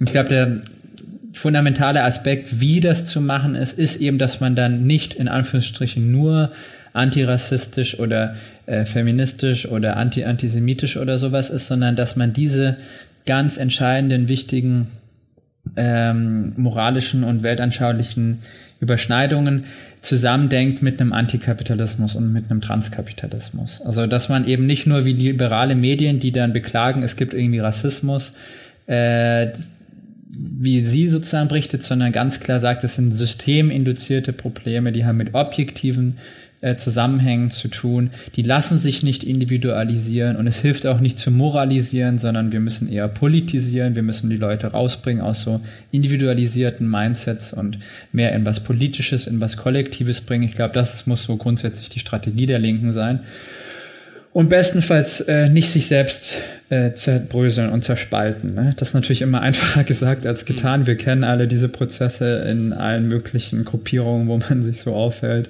ja, und wie ja, sie ja. funktionieren. Aber also, ja. Also manchmal muss man sich auch äh, zerbröseln. Ich meine, da muss man jetzt nur auf die, die Linkspartei schauen. So. Also ich halte ja, auch nichts von Sektiererei und so. Und ähm, ja, Leute, macht nicht den x-ten Podcast, sondern ja, schreibt mir vielleicht. Ich kann nicht garantieren, dass ich die Zeit habe, dann ja. ähm, eure Podcast-Idee dann auch gemeinsam mit euch umzusetzen. Aber ja. der Podcast ist, hat sich jetzt auch schon so ein bisschen in die Richtung entwickelt und ich möchte es auch noch weiterdenken, da auch anderen Leuten eine Plattform zu geben und eine Stimme und da auch mhm. äh, deren Arbeit auszufinanzieren. Also die Was tun Crew, die läuft ja auch hier auf meiner Plattform ähm, um da die Unkosten, die da entstehen bei so einer Podcast-Produktion auch reinzuholen. Ja, die politische mhm. Ökonomie von Podcasts und anderen Medienprojekten mhm. ist auch immer wichtig und wir haben halt nicht die Kapitalgeber, die großen und die Werbeetats hinter uns. Ne? Richtig. Äh, deswegen kann ich auch voll unterschreiben, was du gesagt hast. Ne? Wenn ihr es euch leisten könnt, dann abonniert und nicht nur diesen Podcast, sondern mhm. ja, holt mhm. euch ein Jacobin-Abo. Mhm. Aber was ich mich schon frage, ist, brauchen wir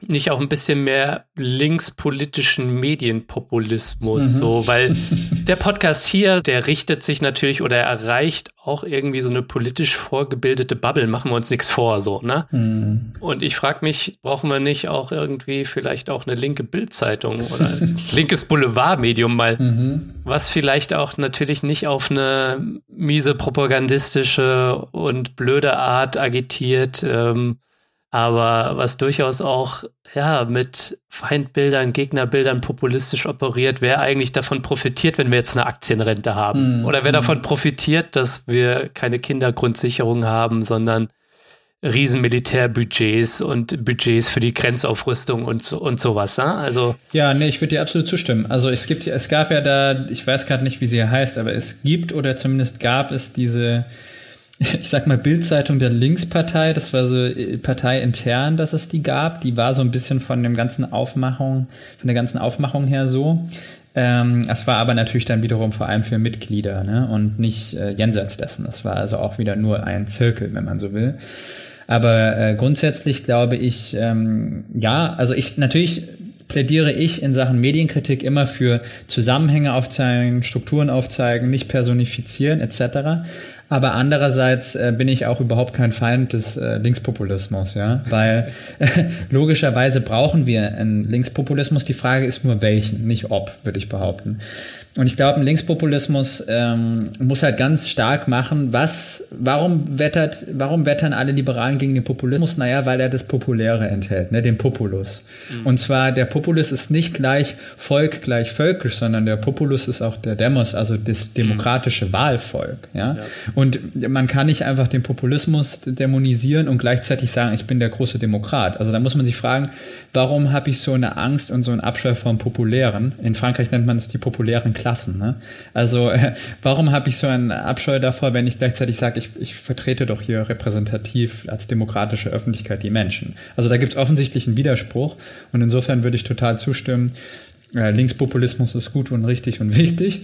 Nur welcher? Und ich würde eben sagen, wir brauchen einen, der klar macht, ähm, wir sind eben hier nicht Bubbles und wir moralisieren hier eben nicht und wir schauen nicht herab auf euch oder die anderen, sondern wir sind, wir sind tatsächlich ein Team, wir sind eine Mehrheit. Ne? Also dieser Populismus der 99 Prozent. Es geht nicht um den Populismus, der ähm, bestimmte Minderheiten äh, attackiert oder sowas, sondern es geht um einen, oder der behauptet, äh, die Leute dort draußen sind alle ähm, rechts oder autoritär oder sowas, sondern der sagt de facto, haben wir dieselben Interessen.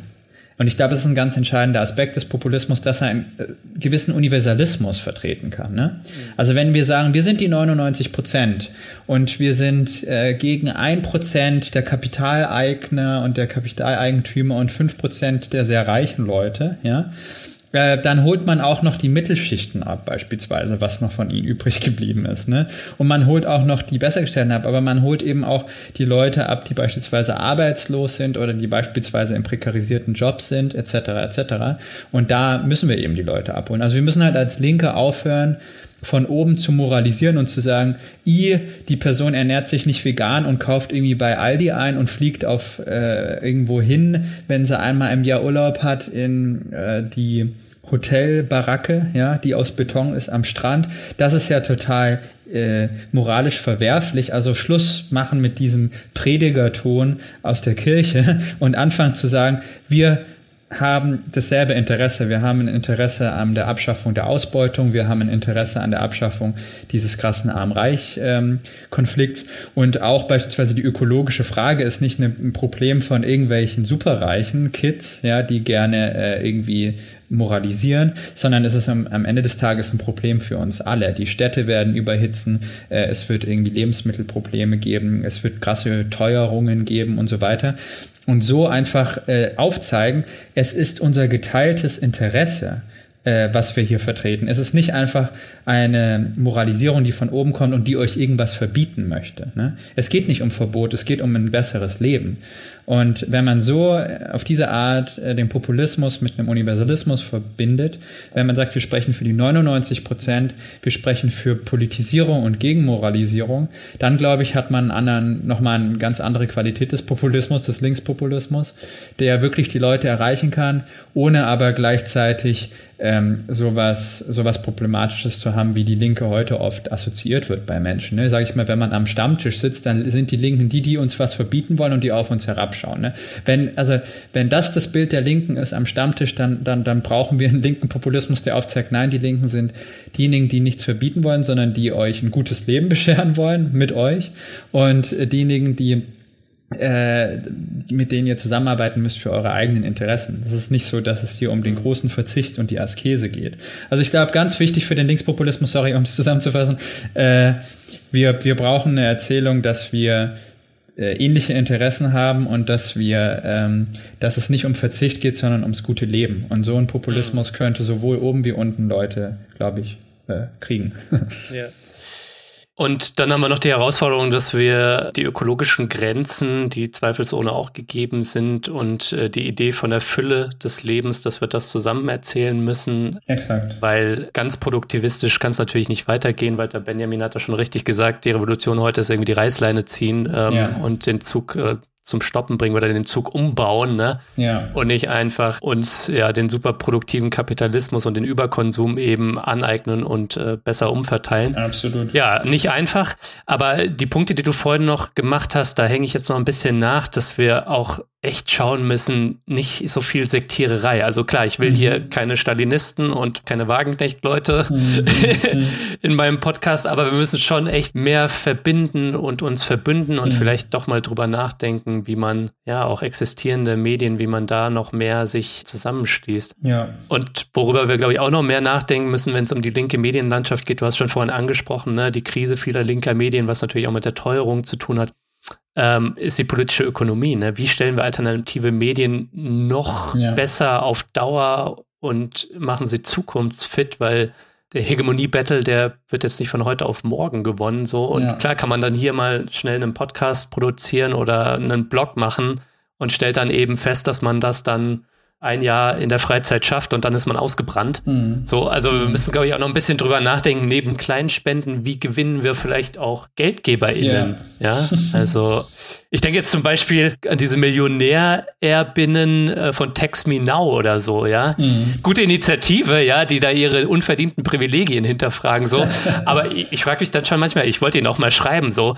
Warum nehmt ihr nicht irgendwie einen Teil eures Geldes, weil eure Eltern haben euch bestimmt, um Erbschaftssteuern zu sparen, bestimmt schon einen Teil geschenkt und so und steckt das mal irgendwie in coole Medien und gibt halt mal Voll, Jacobin ja. irgendwie 100.000 oder so ja. und macht die Solidarität mal ganz praktisch und konkret, weil bis ihr getext werdet so, da geht halt noch ein bisschen Wasser den Jordan runter. Ja. Bis dahin gibt es dann vielleicht keine linken Medien, die dann überhaupt für eine Vermögens- oder Erbschaftssteuer dann noch plädieren richtig, können. Richtig. So. Ja, das ist aber natürlich das grundsätzliche Problem. Also das ist der interessante Unterschied ne, zu der Zeit, beispielsweise Anfang des 20. Jahrhunderts, als durch 1917, 18 und Oktoberrevolution in der Sowjetunion etc.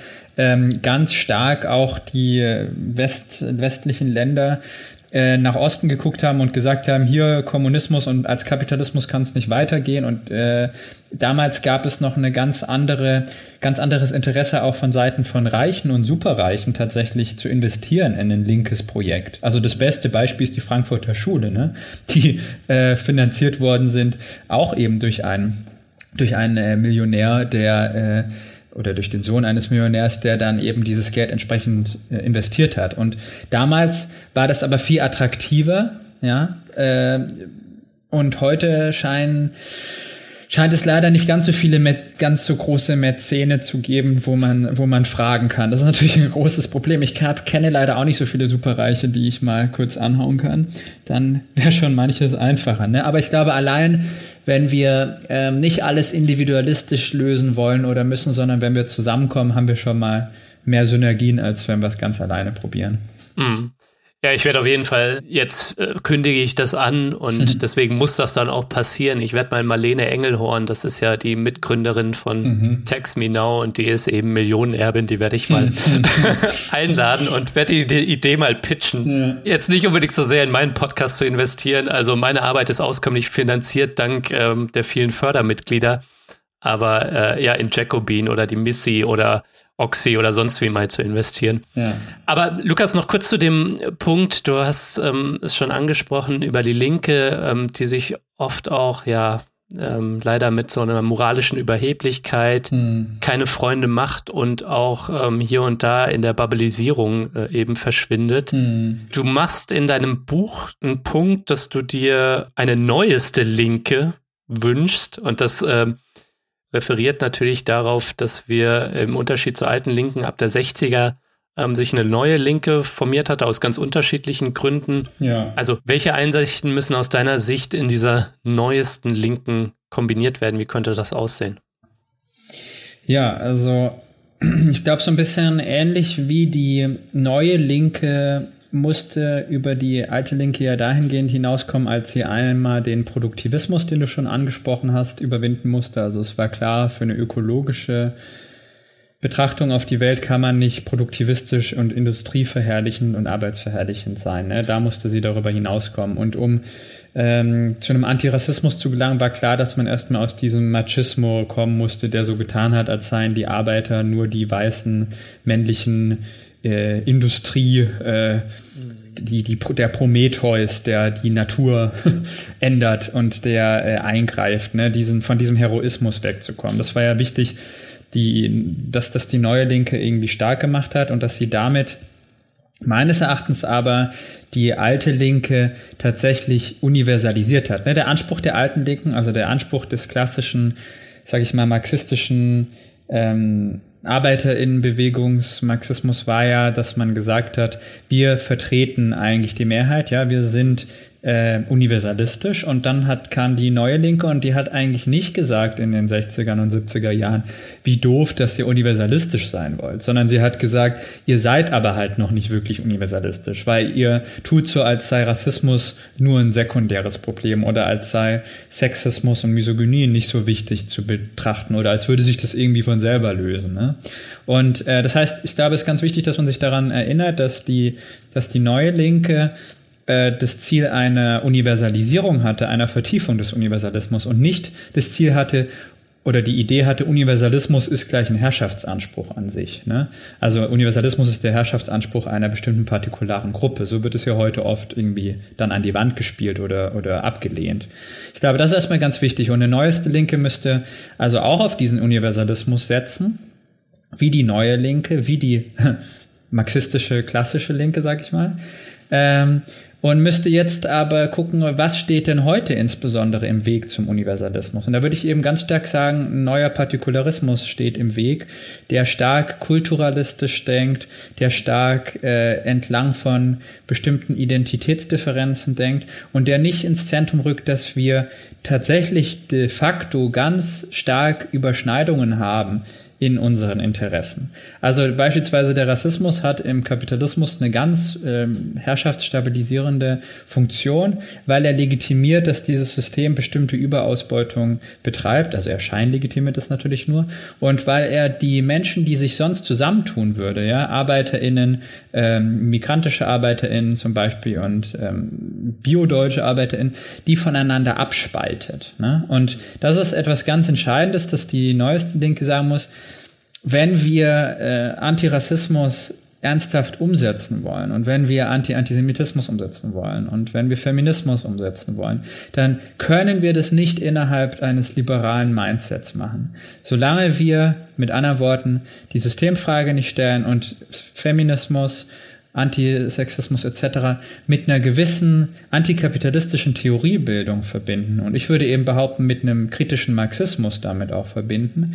Solange können wir eigentlich diese Probleme gar nicht gut angehen. Das heißt, mit anderen Worten, wir brauchen die neueste Linke als eine gewisse Kombination der alten und der neuen Linken sowohl um die Probleme der alten Linken zu lösen, als auch der neuen Linken zu lösen. Und äh, das können wir, indem wir sehen, dass beide eigentlich einen universalistischen Anspruch haben und den braucht auch die neueste Linke wieder. Also was sozusagen jenseits der neuen Linken es braucht, ist, dass man all die Einsichten des Antirassismus etc., ähm, die muss man weitertragen, die muss man intensivieren, die muss man vertiefen. Das kann man aber nur, indem man sie auch äh, gegen den Liberalismus und eine aus, ein Ausblenden der Systemfrage äh, vertieft äh, machen. Und das wäre so ein bisschen, glaube ich, die Aufgabe der neuesten Linken. Äh, so wie die alte Linke sich emanzipieren musste von gewissen rassistischen Strukturen, muss sich die neue Linke von gewissen liberalen Strukturen äh, in ihren Reihen emanzipieren. Mhm. Wenn wir es mal auf die Parteienperspektive und damit auf die Linkspartei verkürzen, das Ganze. Mhm. Wie nimmst du das denn gegenwärtig wahr? Also da gibt es eben auch eine Spaltung. Wir erleben wahrscheinlich bald die Gründung einer Wagenknecht-Partei, mhm. die sowas wie, sie nennt es, glaube ich, Linkskonservatismus anstrebt, also irgendwie Umverteilung, ne, aber auch Abschottung mhm. gegen MigrantInnen dann so einen produktivistischen Standortnationalismus, also wenig Internationalismus, glaube ich, ja. Ja. Auch ja. höchstwahrscheinlich eine Abkehr von konsequentem Klimaschutz, ja, und äh, ein bisschen Queerfeindlichkeit sprinkelt sie dann auch noch so mit rein, so. Ja. Also das Bild der Arbeiterinnenklasse ist so furchtbar rückwärtsgewandt, weiß, national und industrieproletarisch. Und ich denke, die Spaltung der Linken ist da auch überfällig, aber sie ist jetzt auch keine Garantie dafür, dass der Rest der Linkserpartei dann auch wieder Erfolge feiert.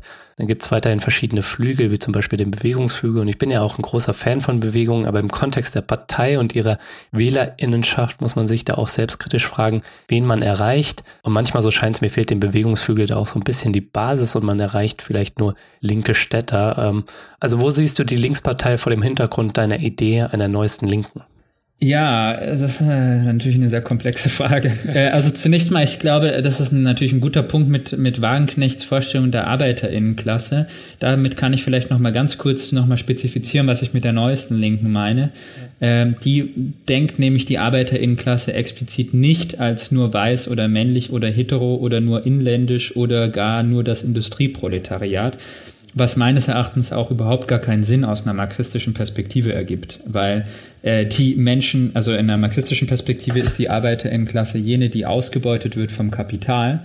Und das ist in einem globalen Kapitalismus logischerweise sind es in erster Linie auch Frauen, rassifizierte Arbeiterinnen, migrantische ArbeiterInnen etc. etc. Ne? Also diese Vorstellung, die ArbeiterInnenklasse sei irgendwie weiß-männlich, ist eine totale Persiflage auf das Konzept der ArbeiterInnenklasse meines Erachtens. Und äh, die, die heutige Linke muss ganz stark machen, wir vertreten die ArbeiterInnenklasse, aber eben nicht eine irgendwie White Supremacy Vorstellung davon, logischerweise. Ne? Und da muss man auch einfach Leute wie Wagenknecht in ihre Grenzen weisen, weil sie eben de facto nicht die ArbeiterInnen vertreten. In dem Moment nämlich, wo sie äh, beispielsweise antimigrantische Politik machen, ähm, verraten sie genau äh, einen Teil der Arbeiterinnenklasse. Denn was sind das denn sonst für Menschen, die migrantisch äh, unter äh, sozusagen äh, nach Deutschland kommen und sie verraten einen Teil der Arbeitslosen etc. Ne? Also irgendwie da ganz stark gar nicht der Wagenknecht das erlauben, dass sie jetzt die so tun kann, sie ist die Repräsentanz der Arbeiterinnenklasse und dann hat man die Bewegungslinke äh, Alternative zu Wagenknecht, die sozusagen die zweite Linkspartei dann gründet. äh, und äh, die sind ja nur irgendwie Leute, die jetzt ökologischen Kampf auf der Straße machen. Das sind sozusagen alles Klimakleber, die, die, die jetzt irgendwie ähm, aus dem Bildungsbürgertum sind. Ne? Also ich glaube, man muss ganz stark gegen diese Konstruktion, dass es diese zwei Flügel überhaupt gäbe, angehen, weil die Linke war nie nur das eine oder das andere. Die Linke hat immer als, also die Partei Die Linke, die sich, wie gesagt, aus Widerstand gegen die Agenda 2010 formiert hat, war immer schon eine Arbeiterin und eine Arbeitslosenpartei und als solche war sie aber auch immer antirassistisch, antisexistisch etc. Ne? Also das eine ist aus dem anderen gefolgt. Und ähm, diese, diese Spaltung, die da jetzt stattfindet, ist dahingehend irgendwie eine, eine Konstruktion, mit der die Partei Die Linke nicht so viel eigentlich zu tun hatte, würde ich sagen. So ein bisschen die Frage natürlich, was daraus wird.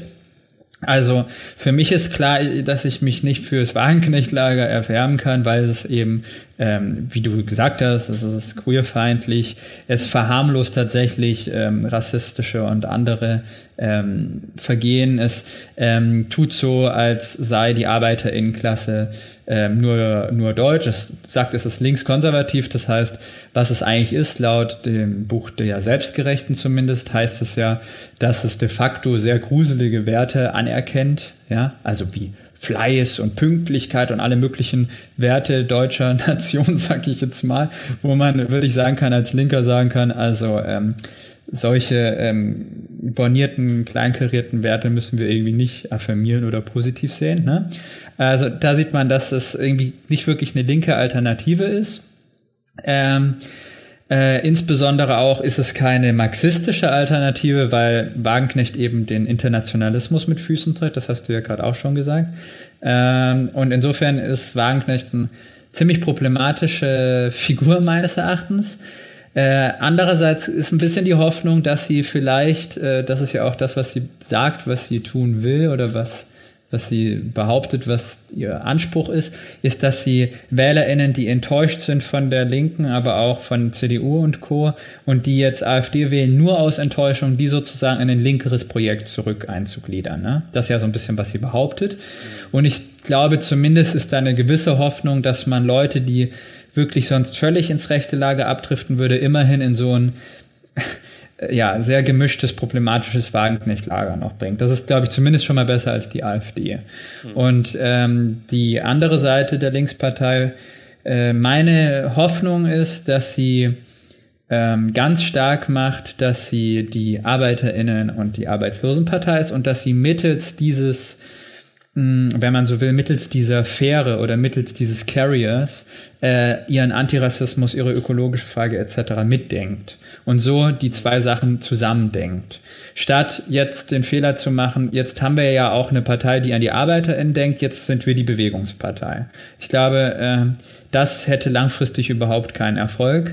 Ähm, Bewegungen sind extrem, changieren extrem schnell. Es ist eine Bewegung und eine Partei ist zum Glück auch was sehr anderes. Und ich glaube, wir brauchen wirklich diese starke Bindung dieser Themen. Und es muss klar sein, äh, die ökologische Frage, ich sage nicht, ich predige euch nicht Verzicht, sondern ich predige euch das gute Leben, aber das gute Leben ist eben nicht jetzt dreimal im Monat äh, nach Malle zu fliegen, logischerweise. Das kann sich ohnehin jetzt wenige noch leisten, aber der Punkt ist beispielsweise, das gute Leben wäre weniger Arbeit, ja, als Beispiel. Eine Reduktion der Arbeitszeit. Und ähm, das ist was, ähm, wo eine Linke ihren Begriff des guten Lebens halt nicht mehr entlang eine von produktivistischen Vorstellungen definieren sollte, sondern entlang von ähm, mehr Freizeit, mehr Zeit ähm, ähm, für das eigene Leben, die Familie, politische Organisation, Bildung und nicht zuletzt weniger Angst, ne? Also mehr soziale Sicherheit, weniger Angst vor äh, Arbeitsplatzverlust äh, etc. etc. Ich glaube, das sind Aspekte und ich hoffe, dass der Teil der Linken, der übrig bleibt, wenn äh, Sarah Wagenknecht weg ist, dass der die Sachen so zusammendenkt äh, und, und äh, nicht sich selber dann auch nur wieder reduziert in ein bestimmtes Milieu. Das hast du sehr schön ausgeführt. Ich hoffe, das hören ein paar dieser Leute auch. Ähm, aber genau ja, darum muss es gehen, ja, Wohlstand auch äh, neu zu definieren. Und Absolut. das bedeutet dann unter Umständen auch die Growth von gewissen Konsumptionsmustern, wie zum Beispiel dem fetten Auto, für das man irgendwie schaffen muss, damit man dann Leute davon überzeugt, wie geil man ist, äh, mhm. Leute, die man eigentlich gar nicht mag, so. ja. Stattdessen vielleicht besser gute öffentlich ausgebaute Mobilität, günstiger Wohnraum, ja. äh, gute Kitas, gute Kliniken und vor allem ja Zeitwohlstand, ne? Das können wir, glaube ich, alle gebrauchen. Absolut. Lukas, ich könnte jetzt echt noch lange mit dir weiterquatschen, aber die Zeit ist fortgeschritten. Wir müssen leider zur letzten Frage kommen. Ja, die Aussichten, die sind gegenwärtig alles andere als rosig. Ne? Also da muss man sich nur anschauen, die Umfragewerte der AfD. Mhm. Deswegen nochmal zum Abschluss deine Perspektive drauf. Mhm. Wie kommen wir da, ja, vor allem in der Medienlandschaft, und die ist eben auch wichtig, ne, in der Mediendemokratie, ja. wie bringen wir da linke emanzipatorische Perspektiven, ja, wie verschaffen wir denen mehr Sichtbarkeit? Ja, also ich glaube, ein Aspekt ist der Linkspopulismus, von dem wir schon gesprochen haben. Das ist, glaube ich, ein wichtiger Aspekt. Eben ein Populismus, der nicht äh, personifiziert die Dinge notwendigerweise, sondern der ganz äh, klar sich äh, für ein gutes Leben engagiert äh, und der das Populäre nicht gleich abschreibt und als rechts denunziert. Ich glaube, das ist ein ganz wichtiger Punkt. Dazu gehört auch, dass man viele Menschen, die im Zuge der Corona-Krise beispielsweise und auch im Zuge der Ukraine-Krise sich abwenden von dem Establishment, ob nun dem medialen oder dem politischen oder in anderen Bereichen, dass man aufhört, so zu tun, als seien das alles einfach nur neofaschistische autoritäre Persönlichkeiten. Ja, es gibt sehr gute Gründe innerhalb dieser zwei Krisen ähm, skeptisch geworden zu sein und sich distanziert zu haben und sich Sachen gefragt zu haben. Und es gab eine ganz große Verunsicherung in beiden Feldern ähm, und in beiden Krisen.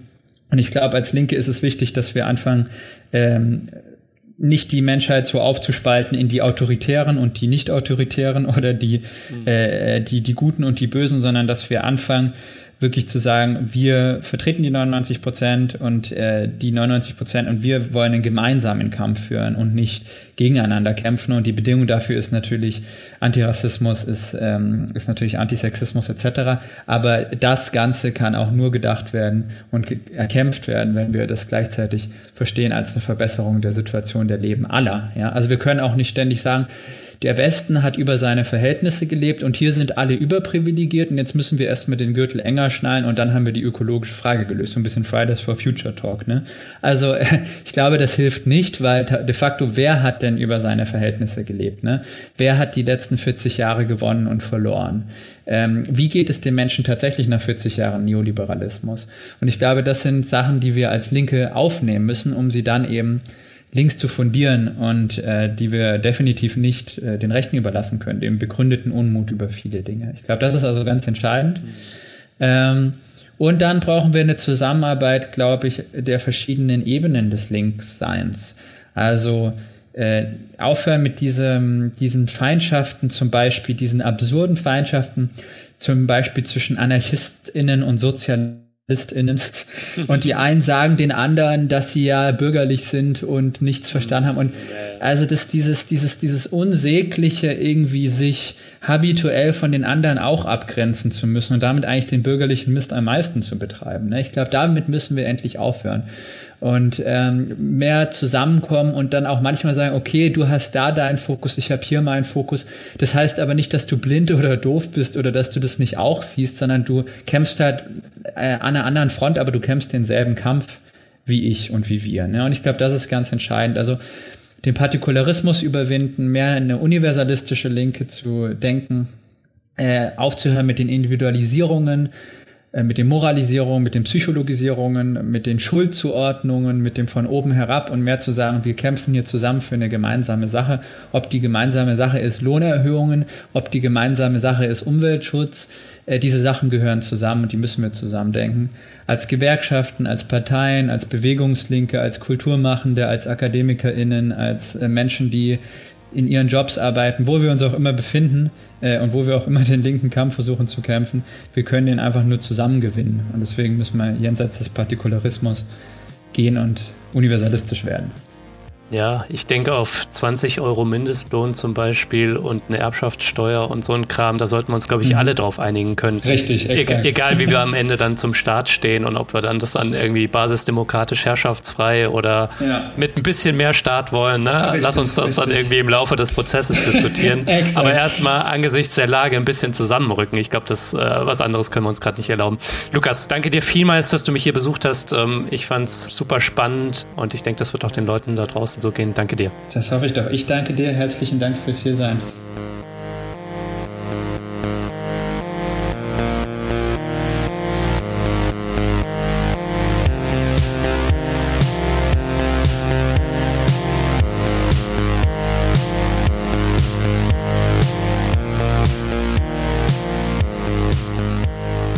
Ja, ihr Lieben, das war's auch schon wieder. Das war der Dissens Podcast für diese Woche. Ich möchte euch danken, dass ihr dabei wart.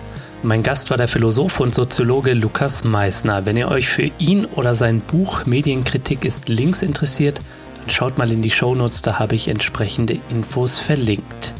Und was ihr dort auch findet, das noch eine kleine Side Note, ist ein Link zur Spendenkampagne der Initiative Deutsche Wohnen und Co. enteignen. Denn die Vergesellschaftung großer Wohnungskonzerne in Berlin, die geht jetzt in eine neue Runde. Es haben sich ja vor zwei Jahren haben sich eine Mehrheit der BerlinerInnen dafür ausgesprochen, große Wohnungskonzerne zu enteignen. Und der Senat, der Berliner Senat, also die Politik, die verschleppt das jetzt allen voran eben CDU und äh, SPD. Und deswegen wird jetzt ein neuer Volksentscheid vorbereitet, wo es wirklich um ein konkretes Gesetz geht. Das davor war ja die Aufforderung, dass der Senat ein Vergesellschaftungsgesetz ausarbeitet. Ja, und jetzt eben will die Initiative ein eigenes Gesetz ausarbeiten und dafür braucht Support. Und ich persönlich halte es ja für eine der wichtigsten sozialistischen Perspektiven unserer Gegenwart. Also schaut euch das mal an. Und ja, vergesst auch nicht, damit ich Dissens weiterhin für alle da draußen kostenlos machen kann, bin ich auf euren Support angewiesen. Zählt allen Leuten von diesem Podcast hier, hinterlasst positive Bewertungen auf den Plattformen und wenn ihr könnt, dann werdet doch Fördermitglied. Alles klar, das war's dann auch von mir soweit. Bleibt nur noch zu sagen, danke euch fürs Zuhören und bis zum nächsten Mal.